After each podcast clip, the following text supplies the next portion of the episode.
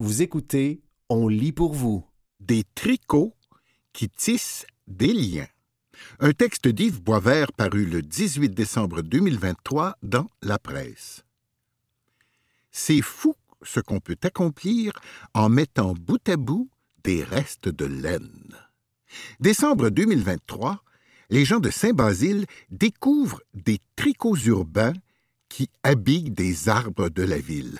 Les motifs bariolés et multicolores mettent un peu de gaieté dans ces jours chiches en lumière. Derrière ces décorations, on s'en doute, il y a des milliers d'heures de tricotage.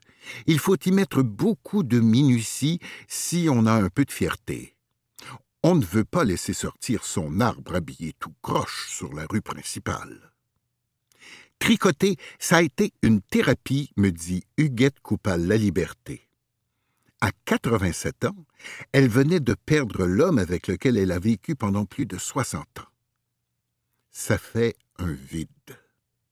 Elle avait hâte de retrouver sa gang de tricoteuses tous les dimanches sous la gloriette d'un parc, se raconter, rigoler, échanger des conseils techniques entre expertes.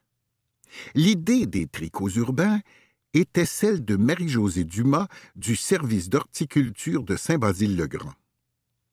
Elle avait vu ce genre de projet ailleurs et trouvait qu'en plus d'habiller ses arbres, ça pouvait tisser plus que des bouts de laine. Elle a pris contact avec le cercle de fermières locales qui a pris l'affaire en main. Oui, monsieur. Le cercle des fermières. Il n'y a peut-être pas de fermières à Saint-Basile, mais il y a encore un cercle, comme un peu partout au Québec, y compris à Montréal. Madame Coupal-La Liberté précise tout de même qu'avant de faire carrière comme enseignante, elle a vécu sur une ferme et sait traire une vache. Mais c'est à peu près ce qu'il y a de plus fort comme antécédent fermier dans ce groupe. C'était au temps pas si lointain où Brossard était encore un vaste champ. À 16 ans, rue de la Pinière, elle enseignait dans une école de rang à 29 élèves des fermes environnantes. 29 enfants de sept niveaux, dans la même classe, dois-je préciser, à qui elle devait fournir les livres.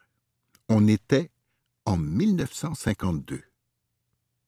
Il nous payait 100 dollars par mois, pas d'impôt. Pourquoi pas d'impôt? À seulement 100 dollars, ils étaient pas pour nous en enlever en plus. On a parlé un peu de la grève. Ce ne sera jamais facile, l'éducation, mais maintenant, il faut éduquer les parents en plus. On a parlé du temps où les femmes prenaient non seulement le nom de famille, mais aussi le prénom de leur mari pour se présenter officiellement. Je vous dis qu'on a fait du chemin, nous, les femmes. Je m'éloigne du tricot, me direz-vous, mais le tricot n'est jamais juste du tricot.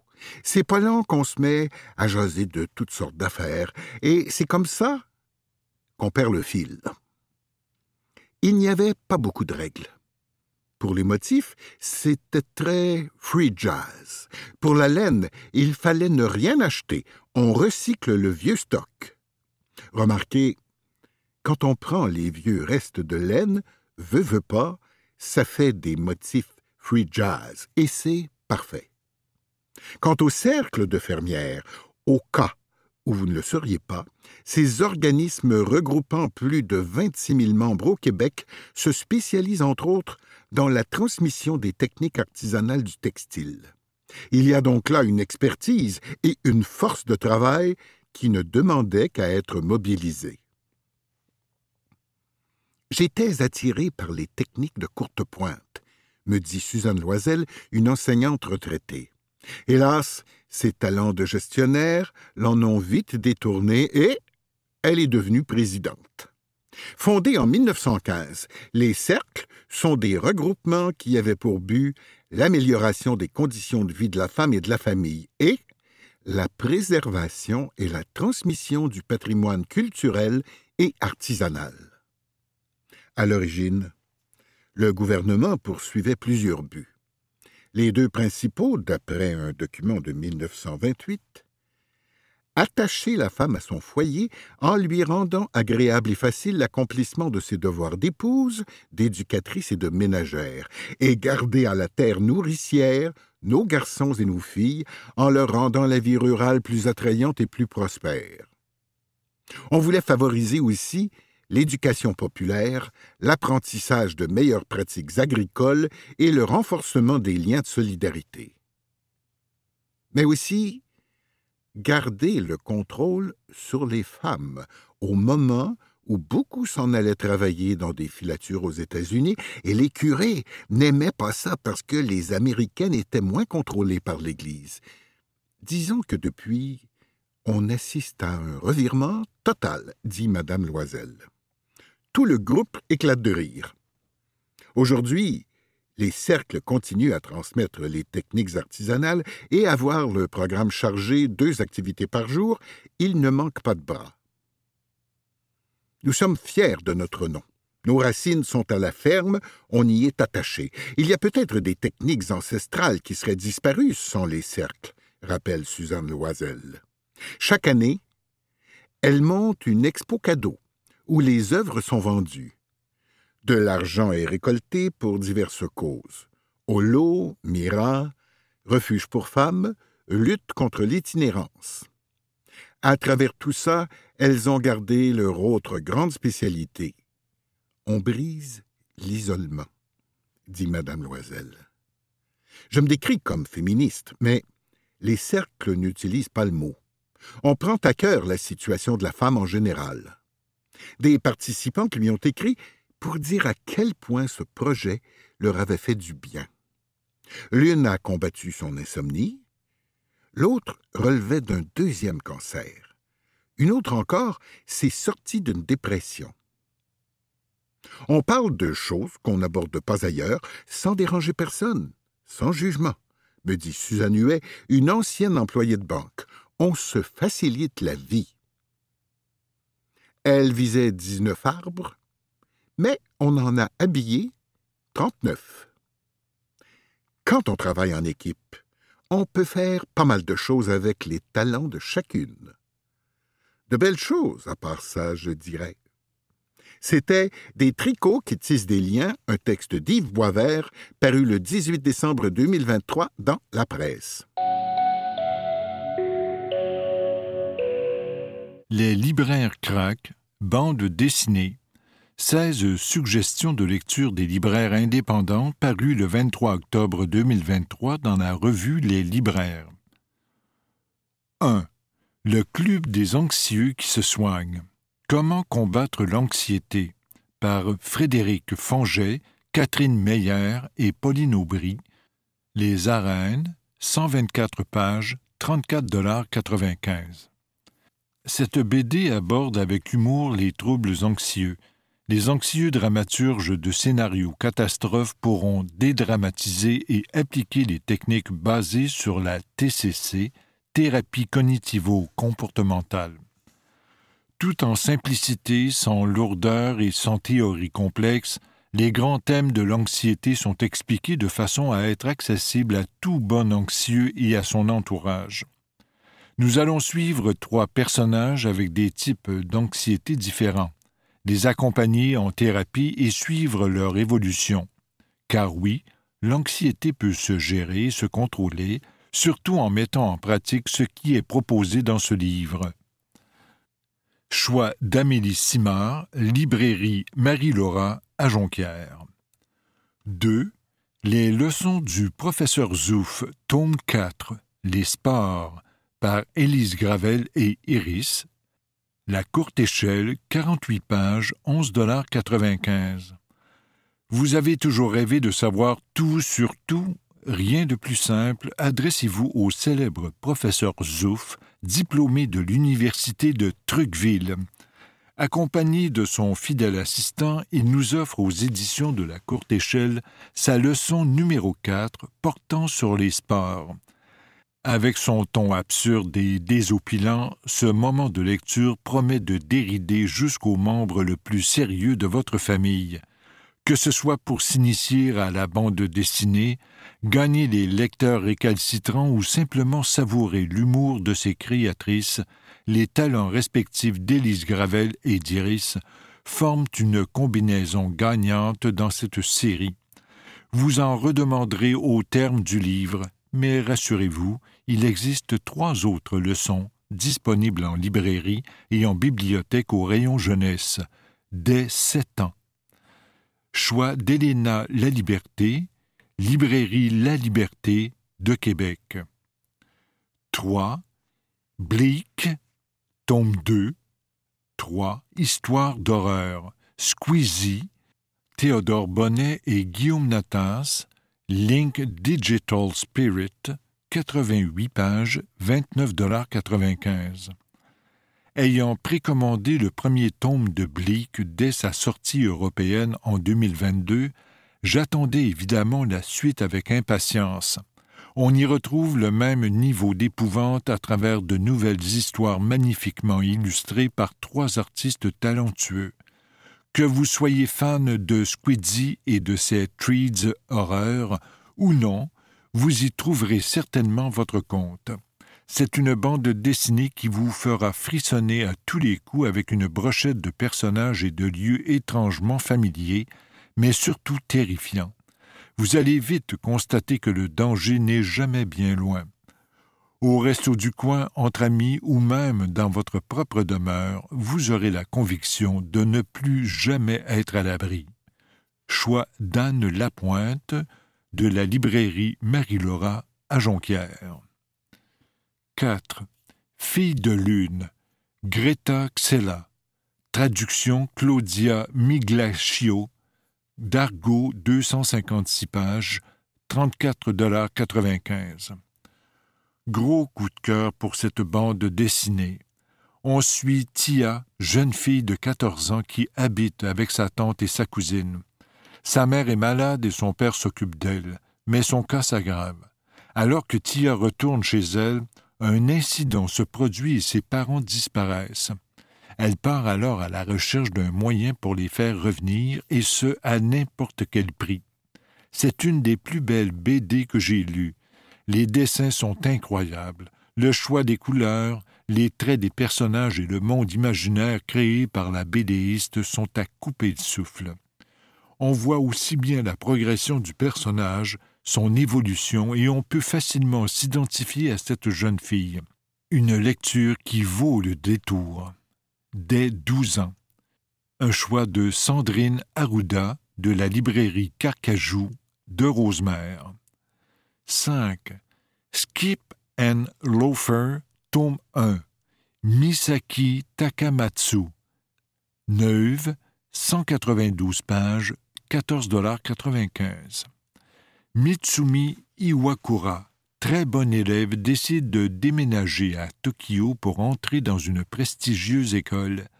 Dès son arrivée, elle se perd dans le métro et finit par rencontrer un élève de la même école qu'elle. Il l'aide à trouver son chemin et ils arrivent de justesse pour le discours de la rentrée. Elle qui avait tout prévu se rend compte que la vie peut être pleine de surprises.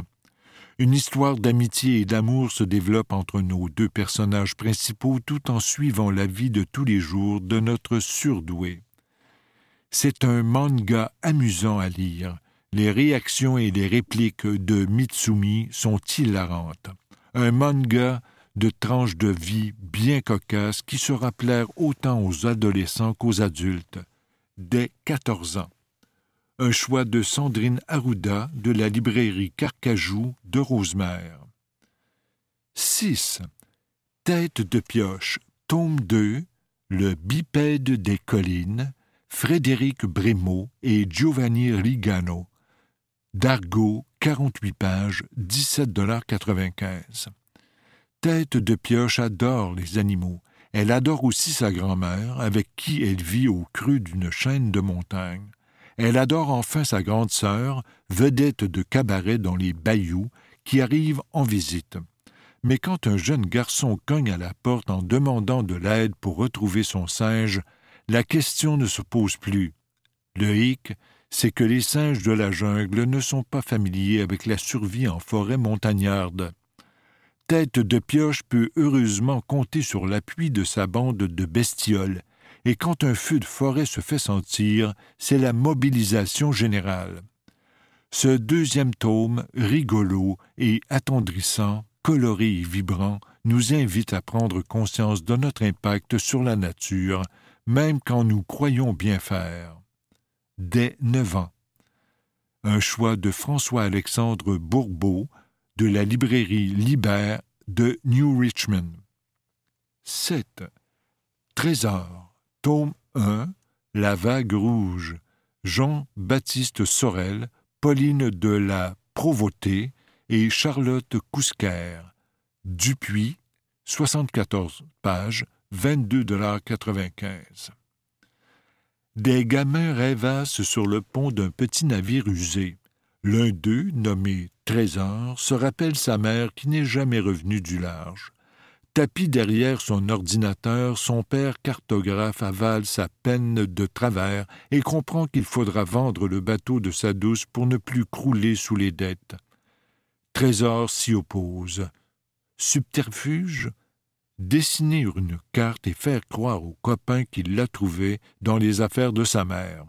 Mais prendre la mer quand on est haut comme trois pommes est dangereux, surtout quand un vent de tempête plane une BD où de grandes questions côtoient habilement l'aventure et l'humour, et qui raconte la douleur du deuil et l'incompréhension du monde dans les yeux d'un enfant qui ne voit que les étoiles. Dès neuf ans. Un choix de François-Alexandre Bourbeau de la librairie Libère de New Richmond. 8. Rosalille, Michel Rabagliati, La Pastèque, 256 pages, 32,95 Michel Rabagliati a bien fait de suivre son instinct pour nous présenter sa dernière création, Rose à Lille. Il a opté pour un roman graphique plutôt que pour son médium habituel qu'est la BD. Le résultat rend justice à tous ces paysages insulaires immenses, horizontaux et poétiques. Ces dessins au plomb sont porteurs d'une belle douceur qui reflète bien les moments tendres entre père et fille dans cette nature apaisante. On retrouve Paul toujours aussi sensible, grave, mais aussi drôle et plein d'autodérision. À lire et à regarder encore et encore pour apprécier tous les détails de ses dessins. Un choix d'Hélène Talbot, librairie boutique Vénus de Rimouski. Vous écoutez les libraires craquent, bande dessinée, 16 suggestions de lecture des libraires indépendants paru le 23 octobre 2023 dans la revue Les libraires. 9. Camille Claudel, La création comme espace de liberté.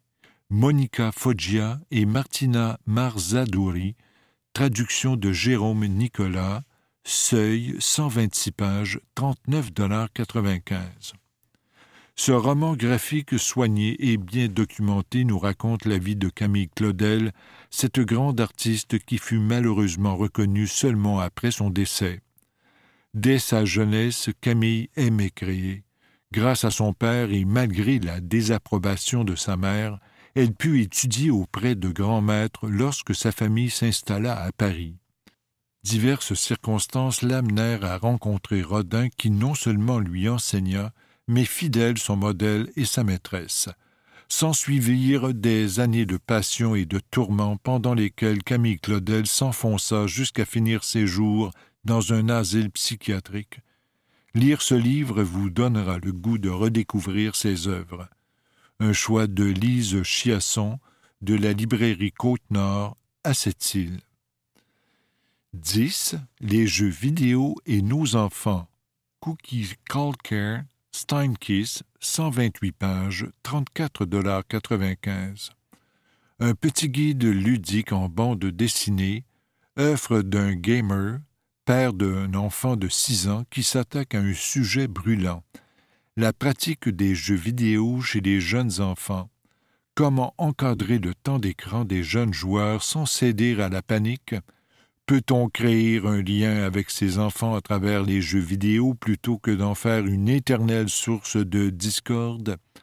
Autant de thèmes abordés par Cookie Calcare avec une bonne once de pédagogie, mais également beaucoup d'humour.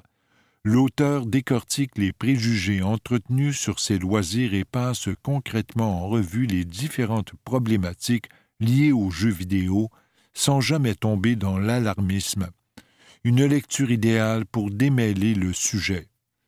Un choix de Marie Labrousse de la librairie L'Excèdre de Trois-Rivières. 11.